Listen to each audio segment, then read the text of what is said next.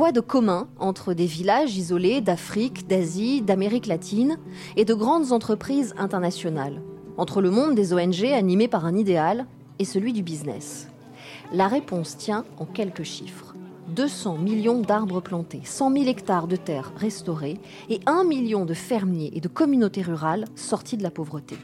C'est le bilan des fonds Livelihoods, ces fonds d'investissement à impact créés il y a 10 ans pour faire ce lien entre des multinationales engagées contre le réchauffement climatique et des communautés rurales qui agissent sur le terrain au quotidien pour réparer des écosystèmes naturels, réinventer une agriculture respectueuse du vivant et subvenir à leurs besoins vitaux. Bernard Giraud, président et cofondateur de Livelihoods, raconte cette formidable aventure collective entre ces grandes entreprises et ces communautés rurales dans un livre au titre évocateur Ces mains qui réparent la terre, édité par les ateliers Henri Dougier. Ces mains qui réparent la terre, c'est aussi un podcast. Pour questionner les grandes entreprises, les investisseurs des fonds Livelihoods sur ce double engagement, durable et éco-responsable.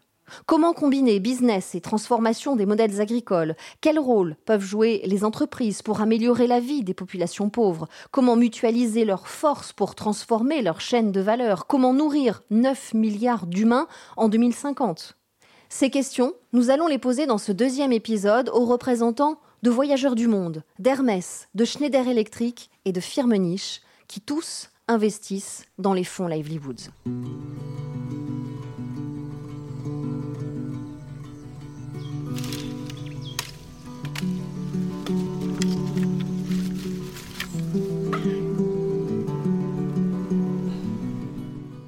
Pour ce deuxième épisode du podcast Ces mains qui réparent la Terre, je suis en compagnie de Lionel Abasque, directeur général délégué de Voyageurs du Monde, de Pierre-Alexandre Babst, directeur développement durable chez Hermès, de Bérangère Magarino-Rucha, directrice développement durable chez Firmenich. Vous êtes en ligne avec nous depuis la Suisse, de Gilles Vermaudet-Roche, directeur du développement durable chez Schneider Electric, et de Bernard Giraud, président et cofondateur de Livelihoods. Bonjour à tous. Bonjour. Bonjour. Bonjour. Bonjour. La question au cœur de ce podcast, eh bien, c'est celle de l'engagement des entreprises, engagement social, sociétal, environnemental.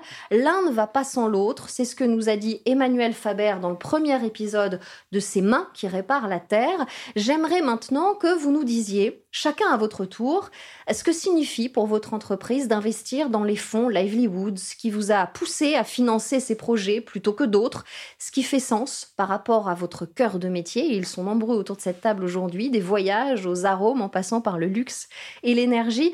Euh, Lionel Abasque, commençons par vous. Voyageurs du Monde a été parmi euh, les tout premiers investisseurs de Livelihoods. Euh, C'était au Sénégal pour restaurer la mangrove. Quel était votre objectif en investissant dans ce fonds? Alors nous, on a un premier objectif très clair au sein de Voyageurs du Monde, un objectif qu'on a défini il y a plus de 10 ans, qui consiste à absorber 100% de l'empreinte carbone de nos clients.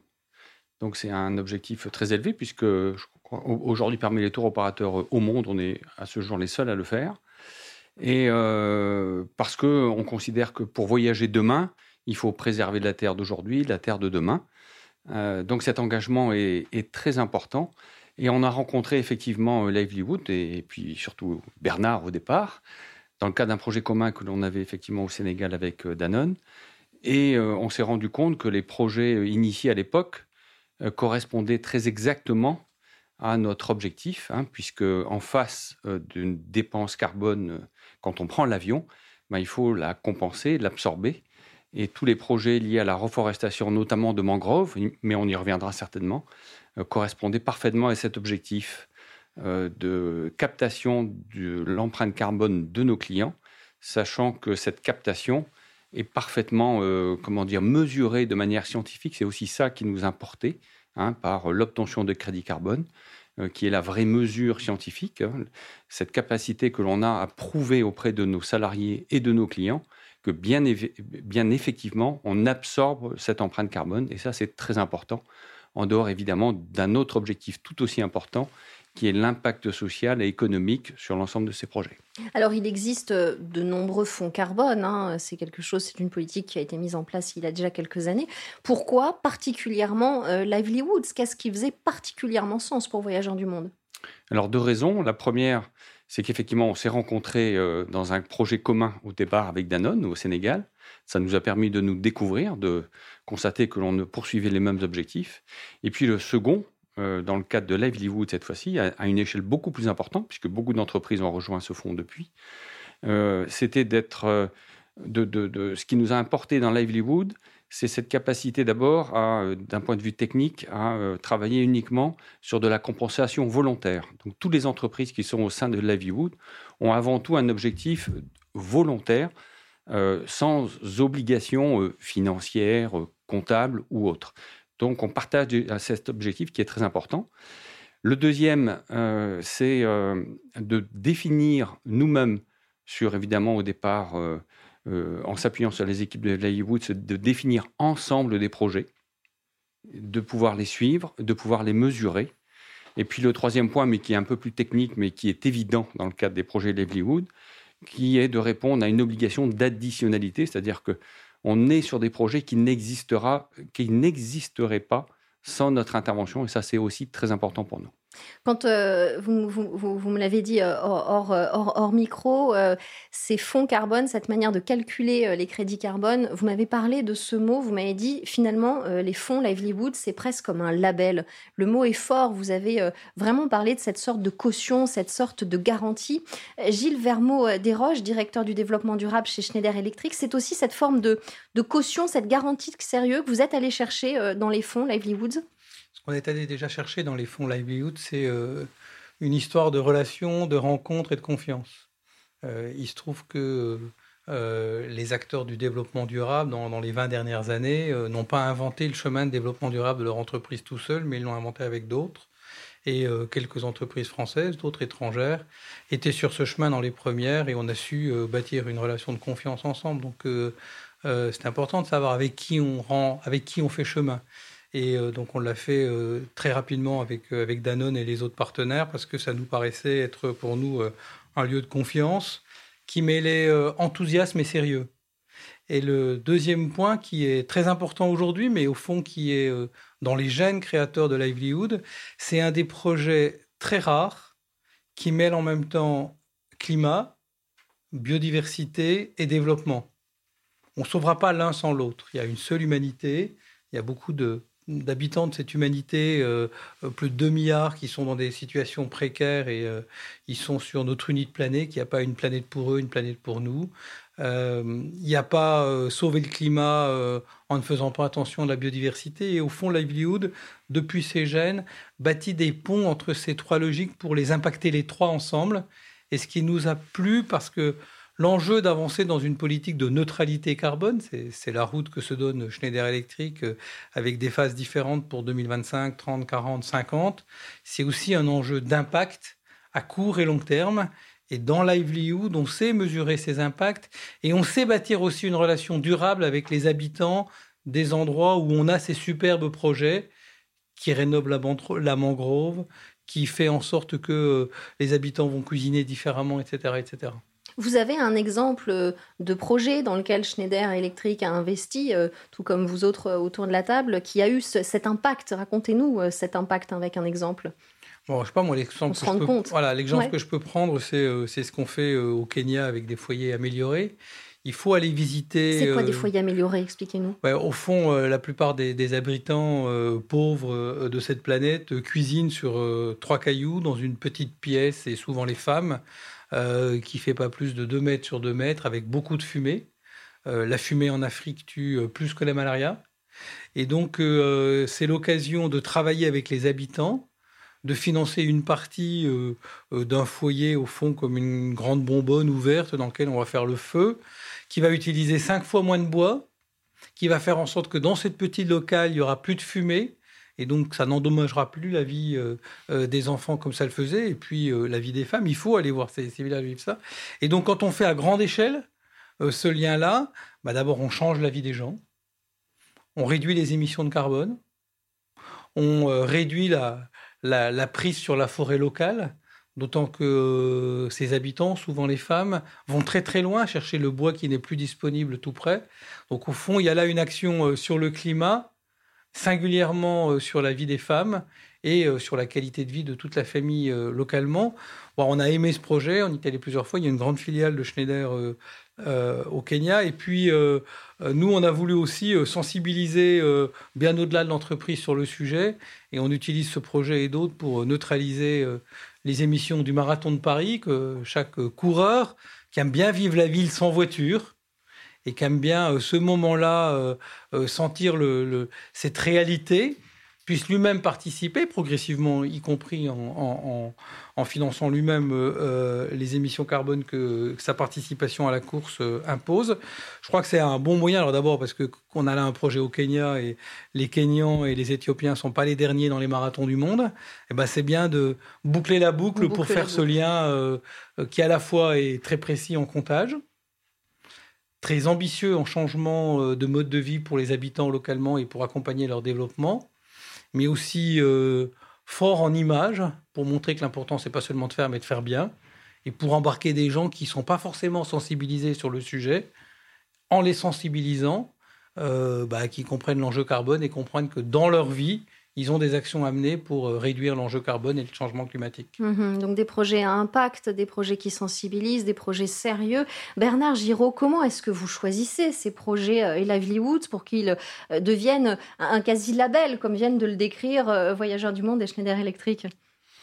Bah, Je crois que le, le premier critère, c'est de voir si les populations locales ont, ont envie que les choses changent.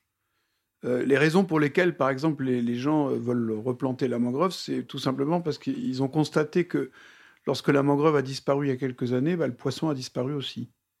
Et donc la motivation, euh, ça peut être ça, ça peut être dans, une autre région, par exemple en Inde, dans le delta du Gange, parce que les femmes avaient constaté que lorsque les cyclones abordaient les côtes des Sundarbans, dans les, les, îles du delta du Gange, eh bien, les mangroves lorsqu'elles étaient préservées, arrêtaient les vagues.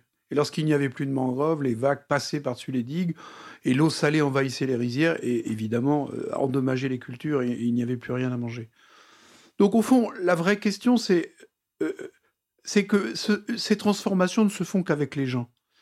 Et donc, euh, ça n'est pas une décision parce que des grandes entreprises ou un fonds qui s'appelle Livelihoods a envie de faire ça, mais c'est parce qu'on va accompagner quelque chose qui est vital. La raison pour laquelle les, paysans, par exemple, d'Andhra Pradesh, ont, planté 6 euh, millions d'arbres fruitiers et de caféiers, c'est tout simplement parce que bah, ils ont créé une grande coopérative avec 10 000 petits fermiers. Le café est aujourd'hui vendu en Europe. Il est vendu en Inde, bien sûr, mais il est aussi exporté. C'est un café de grande qualité. Donc, c'est ce qui motivait les gens. Et donc, nous, nous accompagnons ces projets. Ensuite, le deuxième critère, c'est la qualité de, de l'exécution. Donc, la qualité des organisations avec lesquelles nous travaillons, puisque tous les projets que nous faisons sont réalisés sur le terrain par des organisations, qui sont souvent des ONG locales. Donc la qualité de ces gens-là, leur capacité à être au contact des populations locales, à résister à des aléas qui sont quelquefois compliqués, que ce soit des aléas climatiques, quelquefois politiques. Et donc euh, le choix du partenaire est essentiel. Et de ce point de vue-là, euh, je pense que le fait qu'on vient de l'industrie et qu'on ait un fonds avec des entreprises, ça nous aide. Parce que ce que nous voulons, c'est faire des grands projets avec les gens. Et donc, l'idée, c'est quand même d'arriver à avoir un modèle qui va être réplicable de village en village, et donc qui est assez simple. Et je crois que c'est ce qu'on sait faire dans les entreprises. On sait assez bien simplifier pour répliquer et amener à l'échelle. Et donc, on choisit des organisations qui vont être capables de faire ça. Des gens qui ont planté. Avec les foyers améliorés, c'est effectivement un modèle très réplicable facilement. Voilà, ce sont des gens qui ont euh, distribué 1000 euh, foyers et avec Livelihoods et avec les entreprises qui soutiennent Livelihoods, on va les aider à distribuer 60 000 foyers, 120 000 foyers. Ils ont planté 300 hectares, on va faire 3 000, 10 000 hectares. Et, et, et ça, c'est pas n'importe quelle organisation et c'est pas n'importe quel modèle. Donc ça veut dire que pour nous, cette espèce d'industrialisation, mais toujours en restant très près des populations locales, c'est une condition de succès, parce que le carbone nous oblige à cette rigueur. Euh, il ne faut pas se contenter de raconter que euh, on a planté des arbres. Non, il faut que pendant 10 ans et pendant 20 ans, ces arbres soient là. Et, tous les deux ans, tous les trois ans, on mesure le diamètre des arbres, la taille de ce qu'on appelle la canopée, c'est-à-dire les branches. On mesure le carbone du sol. Et, si ces arbres ont disparu, eh bien, euh, il n'y a pas de carbone. Mais il n'y a pas non plus de poissons et il n'y a pas non plus de fruits pour les gens. C'est la même chose. Il n'y a pas d'un côté le carbone pour les entreprises et de l'autre côté les, bénéfices pour les populations locales. C'est une seule et même chose. Si les arbres meurent, les gens n'ont pas les bénéfices. Et nous, nous avons tous intérêt à ce que ces arbres se développent. Et ces arbres se développent parce que les gens les protègent. Si quelqu'un vient endommager une mangrove qui a été restaurée en Inde, les, les, pêcheurs me disent, mais nous, aussitôt, on fonce avec nos bateaux et on va leur dire, qu'est-ce que vous faites? C'est notre mangrove. Vous n'avez pas le droit de l'abîmer, vous n'avez pas le droit de couper les branches.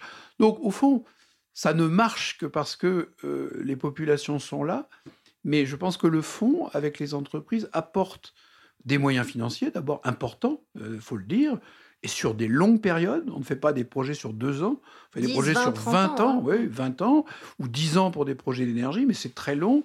Et donc ça suppose que on, soit partenaire euh, de confiance pendant longtemps. Effectivement, cette condition du long terme est, très importante. Euh, Bérangère Margarino euh, vous êtes responsable développement durable chez Firmenich. Euh, c'est une entreprise familiale suisse qui est leader mondial dans les arômes. Alors, vous étiez déjà engagé depuis 2005 dans une politique environnementale. Du coup, qu'est-ce que ça vous a apporté de plus d'investir dans les fonds Livelihoods oui, alors effectivement, pour nous, ça a été, euh, on l'a dit un petit peu précédemment, une, euh, d'abord une aventure humaine autour de la confiance. Euh, j'avais depuis des années travaillé avec Bernard et Danone sur des questions de, nutrition et quand le fonds Livelihood est, est apparu, je venais de, de rejoindre Firmenich et de prendre mon rôle au sein de l'équipe de développement durable. Et donc pour nous, ça a été au départ une, curiosité, essayer de comprendre de quoi il s'agissait, puisqu'on faisait cette démarche euh, depuis euh, effectivement 2005 de réduire nos émissions, euh, de, contrôler les choses, et il y avait presque une résistance interne en disant oui non mais c'est pas bien de, compenser, il faut d'abord qu'on apprenne à réduire, etc. Et puis notre PDG de l'époque, Patrick Fermenich, était quelqu'un de extrêmement curieux qui, qui trouvait quand même assez intéressant cette idée de, de donner une valeur à la nature, de, de parler de, de, capital naturel euh, quand on est euh, euh, la cinquième génération d'une famille qui a investi sur le long terme. On, fait cette année nos 125 ans. ça l'a tout de suite intéressé et sachant aussi que nous achetons beaucoup de matières premières naturelles dans les régions dont on parle. Et quand on a rencontré Bernard, ça a été par exemple les discussions autour du Guatemala, de la cardamome, puis plus tard euh, de la vanille et autres. Donc pour nous, ça a été euh, un petit peu cette, euh, cette volonté d'innover de notre part, d'apprendre. On connaissait mal ces concepts-là.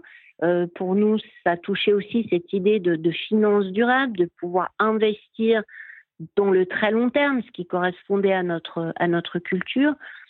Et puis, c'était aussi une manière de remettre en cause le rôle de l'entreprise. Ça, beaucoup de gens l'ont fait. Mais moi, personnellement, ce qui m'intéressait le plus, c'était également de remettre en cause les approches traditionnelles d'aide au développement. ne serait-ce que ce, monde d'aide, euh, de cette approche un petit peu paternaliste des choses. Euh, j'avais passé euh, dix ans aux Nations Unies, dix ans à la Fondation Gates. Et je, me disais, non, c'est pas possible, encore un truc, on va aller aider les gens. Et finalement, ce que j'ai appris dans livelihood, c'est tout ce que Bernard et, et, et, les collègues viennent de décrire, c'est-à-dire plutôt une approche qui vient des communautés, c'est leur désir d'être impliqués dans ces projets, et ils ne fonctionnent que par leur volonté, justement. Et l'autre chose pour Firmenich, c'était cette notion de mutualisation. Nous sommes une entreprise de taille euh, importante, mais beaucoup plus petite que nos partenaires autour de la table. Euh, et très rapidement, on comprend quand on est euh, euh, dans un rôle de développement durable que si on veut vraiment avoir de l'impact, il va falloir mutualiser, il va falloir collaborer. Et, et du coup, pour nous, ça a été cette volonté de rejoindre un groupe qui non seulement savait extrêmement bien de quoi il parlait, il y avait une technicité, mais il y avait aussi cette vision extrêmement holistique entre le climat, la biodiversité et le, social. Il y avait assez peu de projets il y a quelques années euh, qui intégraient aussi bien l'impact social et donc euh, en ayant un impact sur les, populations locales sans être dans l'aide. On avait soit des projets environnementaux, soit des projets humanitaires, pour faire court. Et donc pour nous, ça a été cette innovation-là qui nous a euh, qui nous a passionnés et qui nous a fait rejoindre les trois fonds aujourd'hui. Euh, Lively Woods comme un laboratoire euh, d'innovation et, d'apprentissage. Merci Bérangère Magarino. Pierre-Alexandre Baps, vous êtes le directeur développement durable d'Hermès.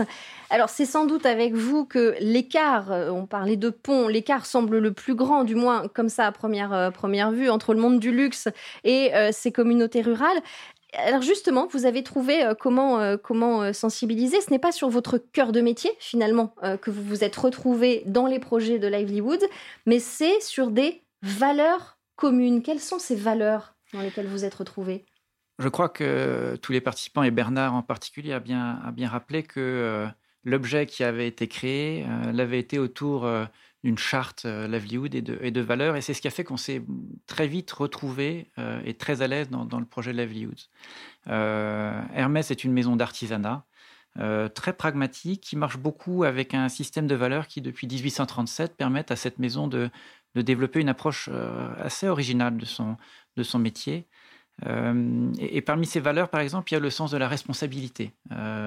chez nous, l'artisan maroquinier, par exemple, fait son sac de A à Z. Euh, il est entièrement responsable de, sa production. Elle n'est pas parcellisée comme dans d'autres approches euh, industrielles.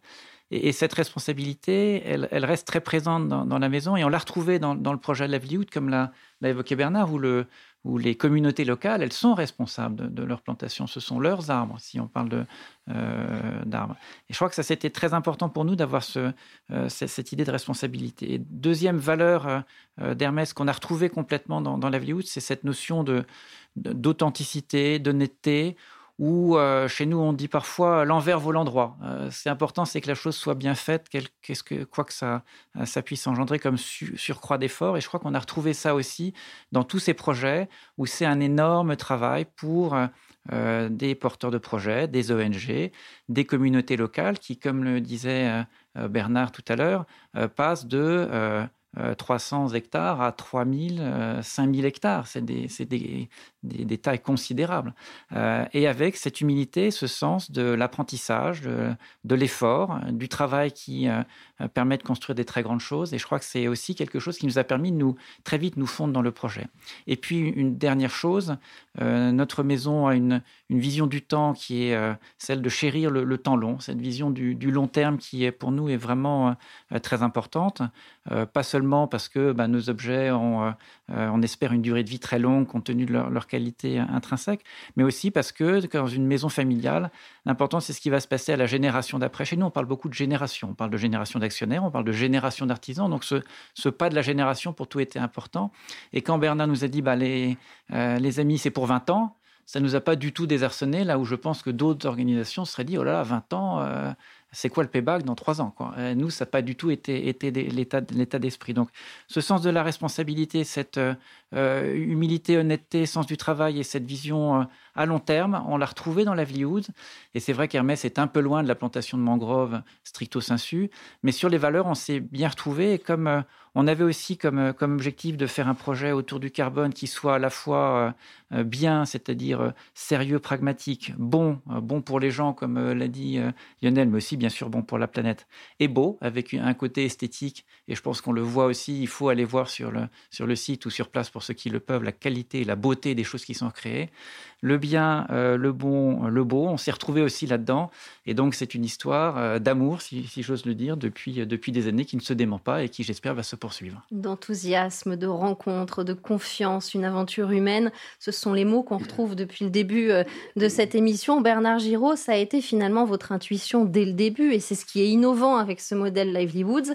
C'est d'amener des entreprises, on le voit, qui sont toutes différentes, avec des cœurs de métiers très différentes, de les amener à mutualiser leurs forces Oui, d'abord, moi je venais de l'entreprise, donc euh, c'est assez naturellement que j'ai essayé de, de voir comment on pouvait, euh, au fond, travailler avec des entreprises. Les entreprises, elles sont comme nous tous, elles, ont, elles sont en pleine transformation.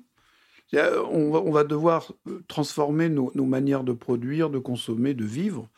Et les entreprises sont comme nous, elles sont comme les collectivités publiques, elles sont comme n'importe quelle institution. Et donc je pensais que c'était intéressant parce que les entreprises, contrairement à ce qu'on dit souvent, où on les critique beaucoup, elles, sont partie prenante de la solution. On ne va pas inventer, par exemple, des, réponses aux enjeux alimentaires sans les entreprises qui fabriquent de l'alimentation. Et, et, et c'est pareil pour l'énergie, et c'est pareil pour tous les produits et les services. Et donc, dès le départ, l'idée, c'était comment on peut associer différentes entreprises qui, toutes elles-mêmes, sont engagées dans la transformation, euh, par exemple sur le plan du carbone, elles ont toutes des objectifs de réduction et certaines des objectifs de neutralité, comme ça a été dit tout à l'heure. L'objectif, c'était de dire, bah oui, elles vont réduire et elles sont engagées dans de euh, fortes ambitions de réduction, mais à la fin, euh, lorsqu'on transporte des voyageurs, lorsqu'on fabrique des objets, lorsqu'on met en place des dispositifs d'énergie, il y a quand même des émissions. Et donc euh, l'idée qu'on puisse se jouer sur les deux tableaux, réduire d'un côté en transformant les manières de produire, et d'autre part en finalement accompagnant des gens qui sur le fond euh, vivent de ça.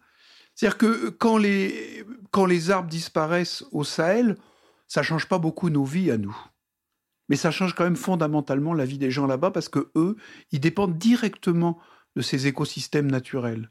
Lorsqu'il n'y a plus d'eau, lorsqu'il n'y a plus de poissons, lorsque euh, les cyclones tapent, ces gens-là sont en première ligne. Et donc, si nous sommes capables, grâce à la mobilisation des entreprises, de mettre en place des moyens financiers qui permettent à des populations locales de restaurer des écosystèmes, on stocke du carbone, on améliore, on contribue en tout cas à améliorer la vie de ces populations locales. Et donc, il n'y a pas d'opposition. Euh, j'entends quelquefois des critiques euh, les entreprises font ça parce qu'elles se donnent bonne conscience. Mais qu'est-ce que ça veut dire, bonne conscience?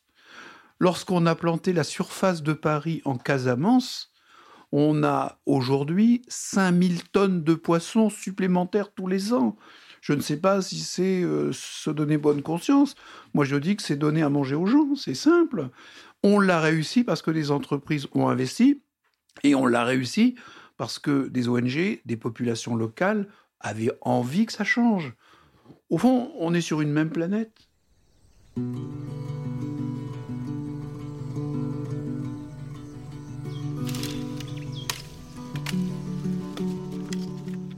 Se donner bonne conscience. C'est ce que euh, se demandait euh, Bernard Giraud à l'instant.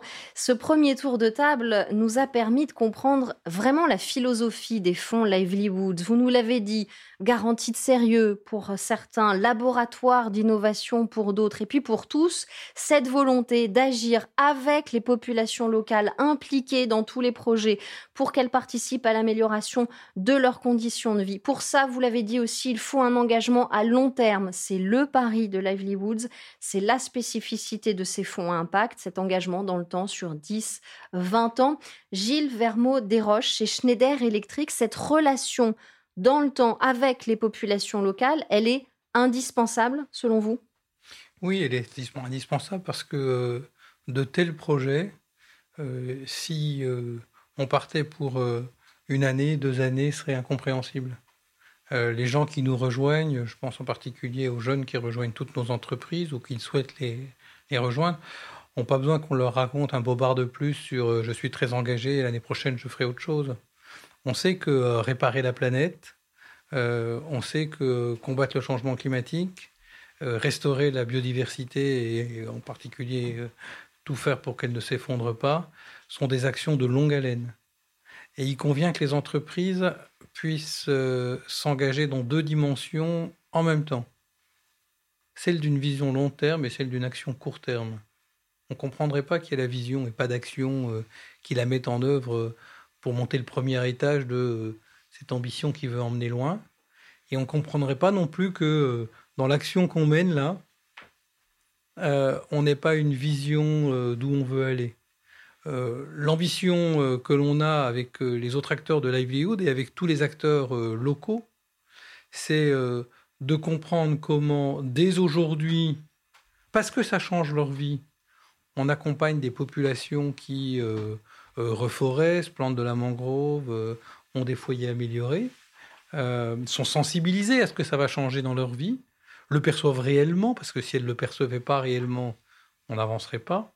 Et puis ça a déjà été beaucoup dit, c'est des projets sur 20 ans. On n'a pas beaucoup l'habitude de rentrer dans un partenariat sur 20 ans. Lorsqu'on est une entreprise et qu'on a un client, c'est assez rare de se dire qu'il est là pour 20 ans. Et même quand on a des amis, on n'est pas sûr que 20 ans après, on aura les mêmes amis.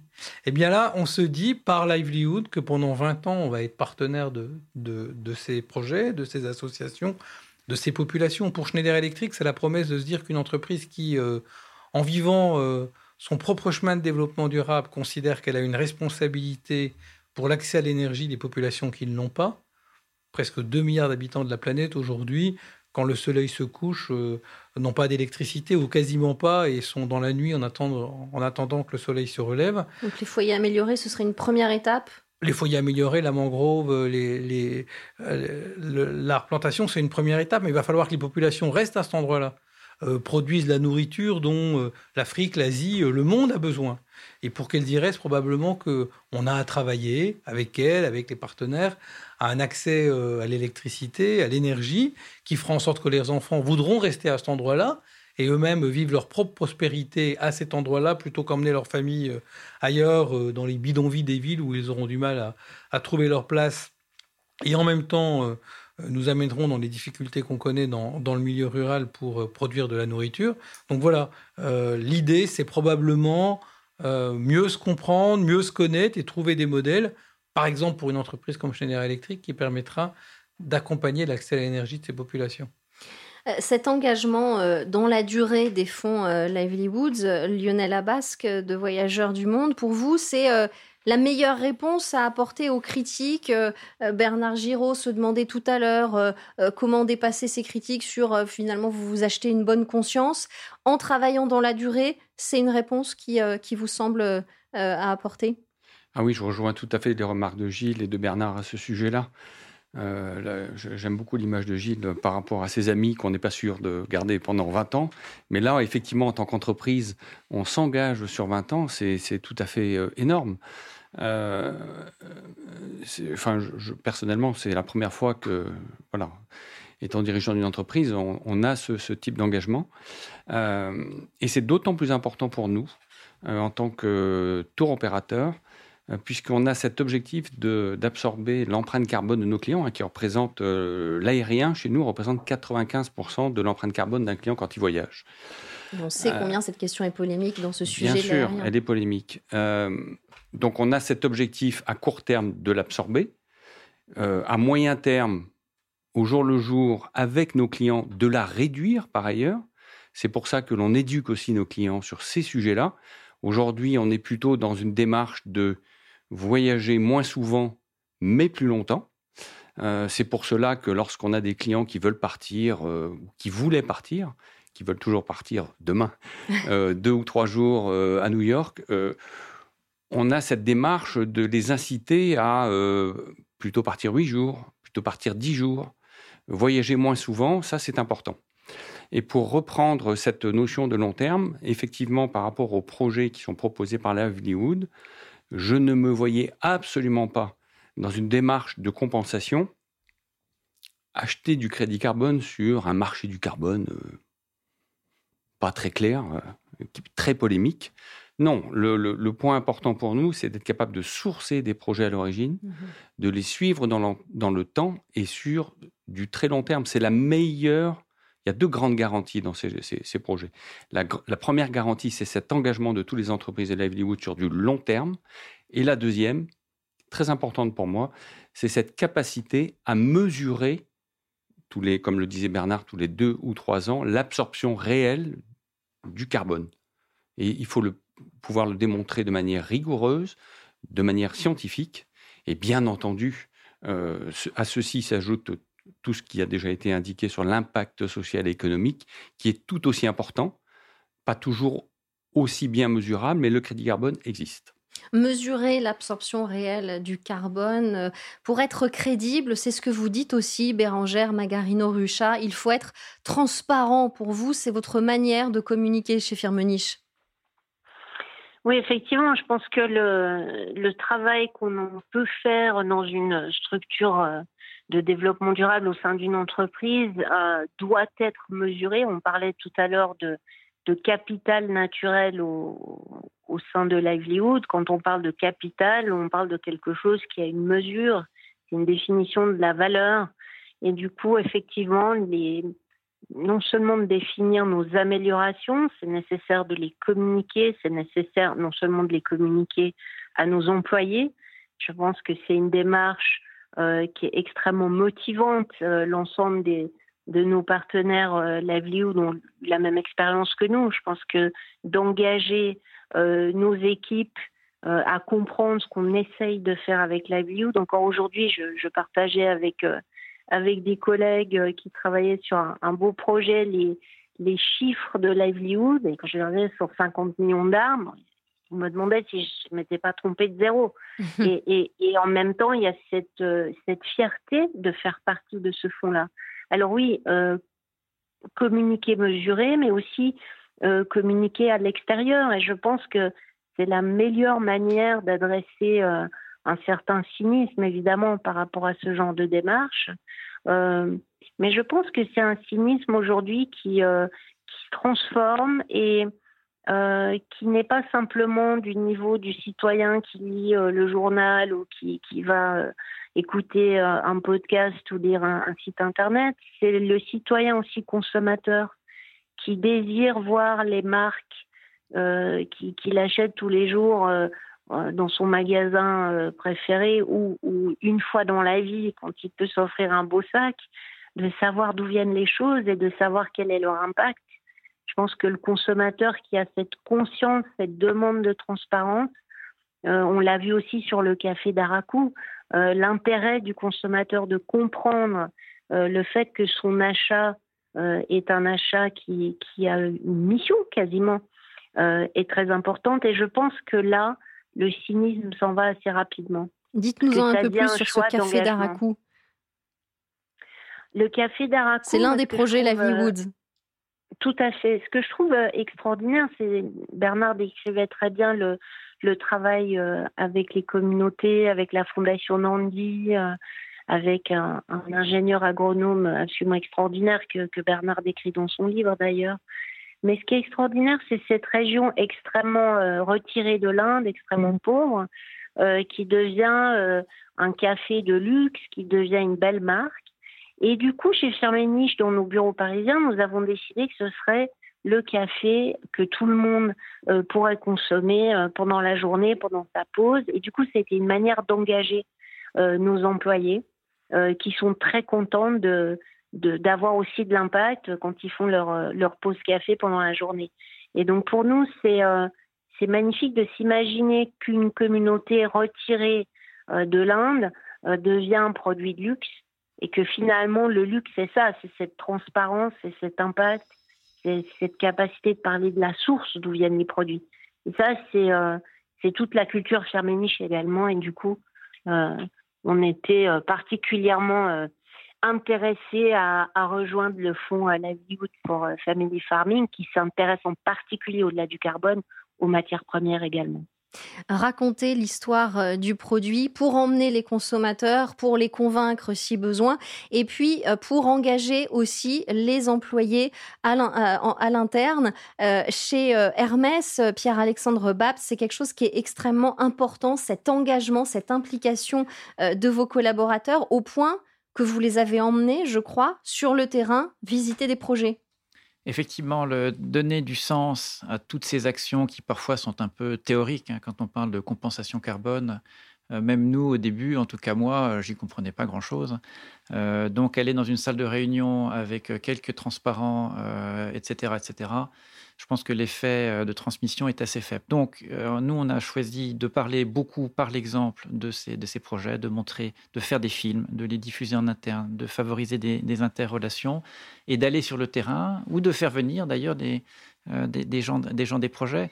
Et si je reprends par exemple l'année 2013, en 2013, j'ai eu l'opportunité d'emmener une équipe de gens qui travaillent dans le sud-est asiatique, donc qui sont dans la distribution chez Hermès, et qui ont pris un avion, un petit avion un jour de, Singapour. Je me souviens sous une, une volée de, pluie euh, tropicale, on a cru que nous partions pas, j'étais désespéré. L'avion a pu partir, nous voilà arrivés à Médane, euh, et là on a pu passer euh, deux jours avec les communautés locales où Bang Bang Suprayogi, le patron de l'ONG locale, nous a montré avec beaucoup de ferveur tout ce qu'il faisait, non seulement pour construire sa mangrove et, mettre en place euh, ces ponds d'élevage de, crabes, euh, notamment pour le marché de Singapour, mais aussi pour euh, toute l'activité qu'il développait autour de, sa, de ses plantations, et notamment une plantation de batik.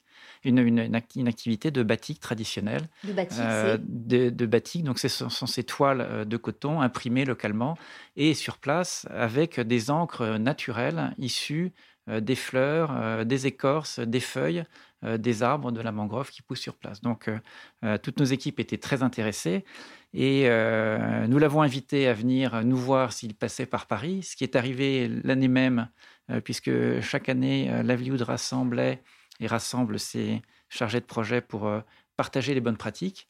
Et donc, par un, beau matin du, mois de, du mois de juillet, nous voilà à Gare de Lyon avec le même Bang Bang que nous avions croisé les pieds dans la boue en Indonésie, avec là aussi une petite équipe pour rejoindre nos ateliers euh, qui sont à Lyon, puisque nous avons une, activité euh, d'impression sur soie, les fameux carrés Hermès, qui se passent là-bas.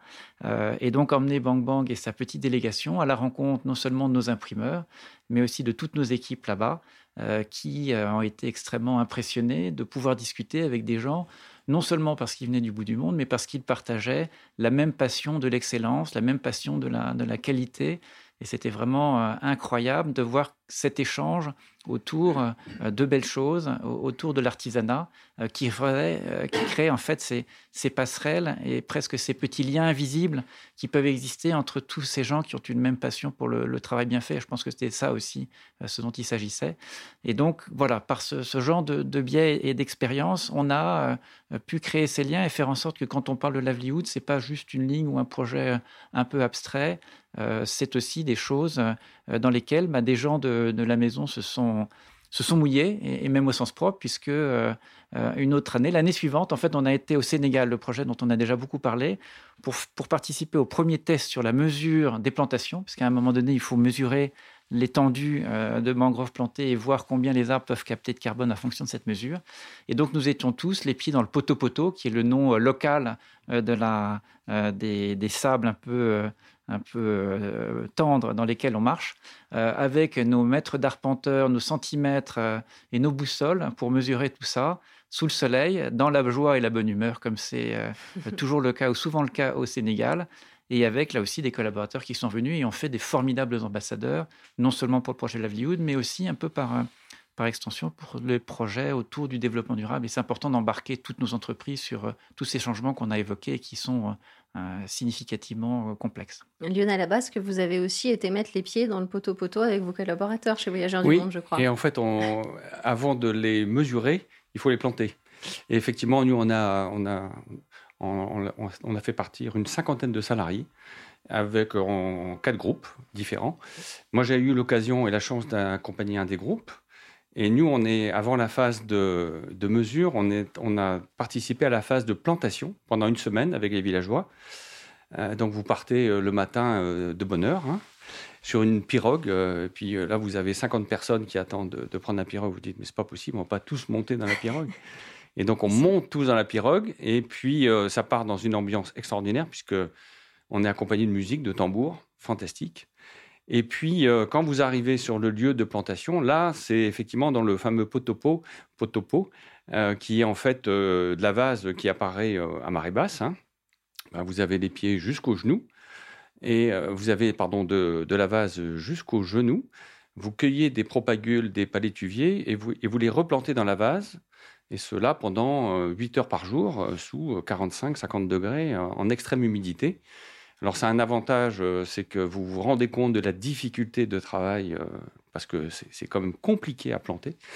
Et puis, c'est fantastique de pouvoir participer avec tous les habitants. C'est juste extraordinaire. Et, le retour des salariés est assez euh, fabuleux puisque on n'a pas bien entendu euh, pu le proposer à tous les salariés du groupe, mais les 50 salariés qui sont partis en ont parlé au retour en interne et ça a créé une émulation autour de cet exemple de projet, mais d'autres projets aussi. ça a fait sens, bien évidemment. Bien sûr. Euh, Pierre-Alexandre Batz. je voulais intervenir, tu as eu beaucoup de chance parce qu'on est parti avec probablement les mêmes pirogues, sauf que comme souvent, le départ a pris un peu de retard et du coup, la marée euh, était partie. Et donc, au lieu de monter dans la pirogue, on a porté la pirogue sur 100 mètres, ce qui a euh, permis de se chauffer les muscles euh, ah et, de rejoindre, avant de rejoindre les, espaces où il y avait un peu plus de, un peu plus d'eau. Mais effectivement, des souvenirs énormes. Ah Comment est-ce que vous communiquez sur, sur, sur ces projets? Chez Hermès Vous avez une politique assez discrète finalement.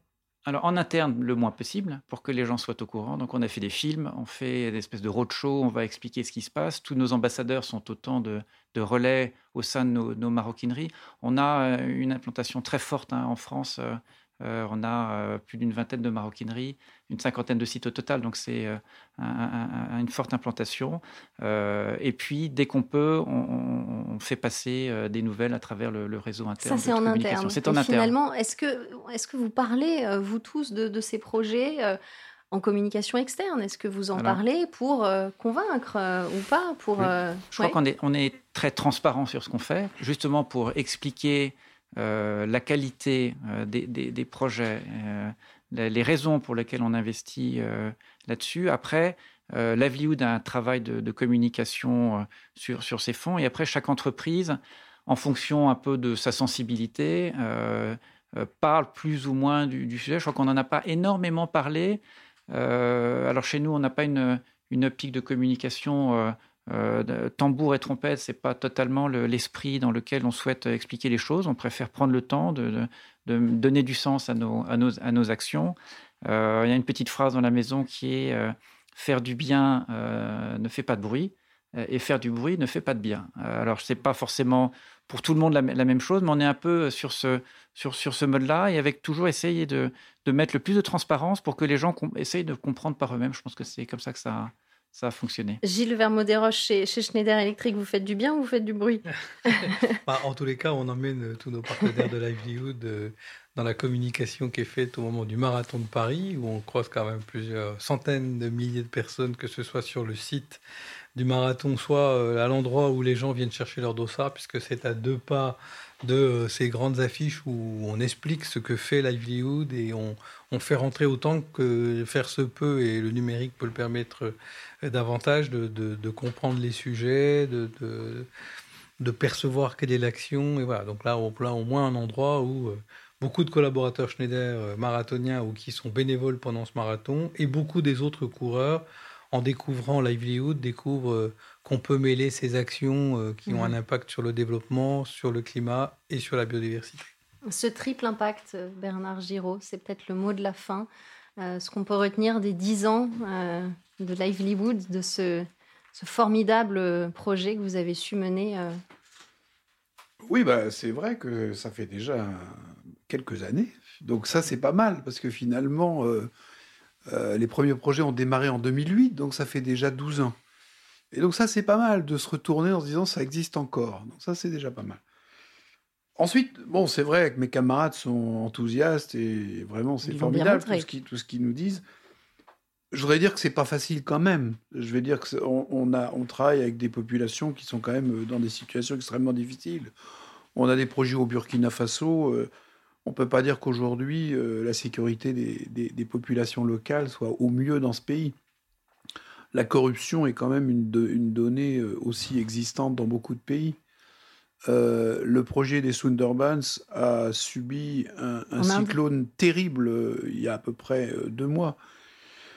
Bon, donc tout ça, et, on a affaire à des populations extrêmement euh, fragiles, et en même temps, euh, elles sont le dos au mur, donc euh, ça veut dire que si elles le font, c'est parce qu'elles en ont vraiment besoin.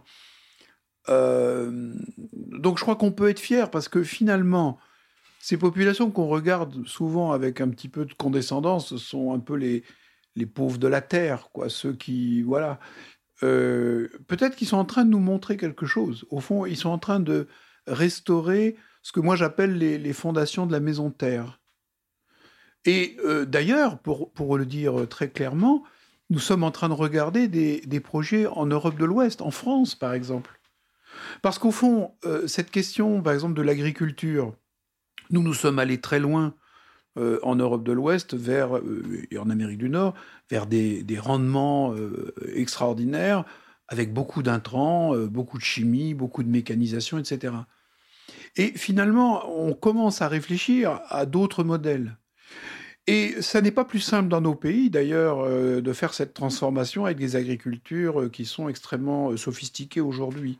Et de revenir à autre chose en préservant la biodiversité, mais quand même avec des équilibres économiques euh, qui sont, qui sont solides. Quand je travaille avec les petits paysans du Kenya, leurs vaches produisent 3 litres par jour. En Europe, on est à 50 ou 60 litres. Euh, mais au fond, le problème est le même. Lorsque les sols sont épuisés, euh, pour le paysan kenyan, c'est comment passer de 3 litres à 12 litres, 15 litres. De passer de une vache à trois vaches. Et ça, ça va changer la vie de la famille. En Occident, c'est comment je vais passer peut-être de 60 litres à 40 litres en baissant mes coûts et avec une prise en compte, de, par exemple, de la biodiversité, l'effondrement des espèces végétales et animales à la surface de la Terre est quand même une responsabilité terrible que nous prenons pour les générations qui vont nous suivre. Donc je pense que ce qu'on a appris avec la avec beaucoup de hauts et de bas, et je pense qu'il ne faut pas faire une peinture trop rose, parce qu'il n'y a pas que des choses qui ont marché, il y a des choses qui ont été aussi euh, difficiles. Mais ça prouve que, d'une part, personne n'a la solution à lui tout seul. Les ONG toutes seules n'ont pas la solution. Les entreprises toutes seules n'ont pas la solution. Les États, les pouvoirs publics n'ont pas la solution seuls. En revanche, quand on regarde un problème avec la compétence et l'intelligence qu'on trouve dans les entreprises, la créativité de gens qui connaissent le terrain, qui sont ces ONG locales, et euh, bien sûr un environnement qui est l'environnement aussi des États, des pouvoirs publics. On ne peut pas euh, s'abstraire de tout ça. Eh bien là, on arrive quand même à faire des choses. Et, je crois que ces dix ans montrent que, bon, tout ça est très modeste par rapport aux enjeux à la surface de cette planète. Mais euh, en tout cas, par rapport à, ces grands discours qui finalement n'aboutissent à rien ou aux critiques permanentes, en mettant les gens ensemble, à condition qu'on ait une direction et qu'on ait des valeurs communes, ce qui est quand même frappant, c'est que le comité d'investissement de Livelihoods, depuis que le fonds existe, ça fait dix ans, nous n'avons jamais eu de débat euh, sur, sur la, raison d'être de ces projets. On n'a jamais eu de, de, dispute entre les entreprises disant Oh, bah, on devrait réduire l'ambition sociale parce que finalement. Non, c'est plutôt l'inverse. Lorsqu'il y a eu le Covid, il y a quelques mois, les entreprises se sont immédiatement mobilisées pour faire un fonds spécial qui a permis de mettre en place des actions très concrètes parce que les populations locales bah, n'avaient absolument rien pour réagir à la question de l'épidémie. Et donc, ça prouve bien que lorsqu'on est d'accord sur une finalité, on arrive à rassembler autour de nous des gens euh, de bonne volonté. Et ce que je peux dire, c'est que les entreprises avec lesquelles nous travaillons, je ne pense pas qu'elles nous considèrent uniquement comme des investisseurs, c'est-à-dire des gens qui apportent des sous elle nous voit comme des partenaires, des gens qui, quand les choses vont mal, réfléchissent avec elle sur qu'est-ce qu'on peut faire. Et je pense que la relation avec les entreprises, c'est du même ordre.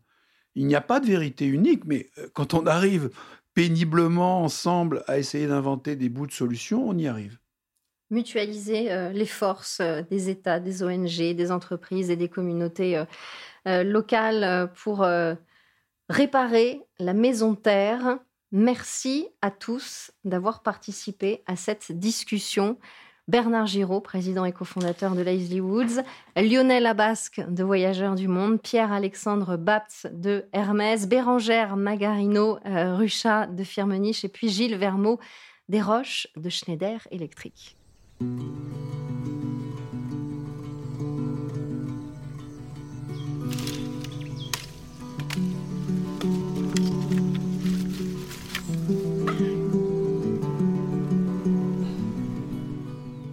Ces mains qui réparent la Terre, un podcast produit et présenté par Edwige Coupez à l'occasion des 10 ans de Lively Woods, à retrouver sur toutes les plateformes de diffusion.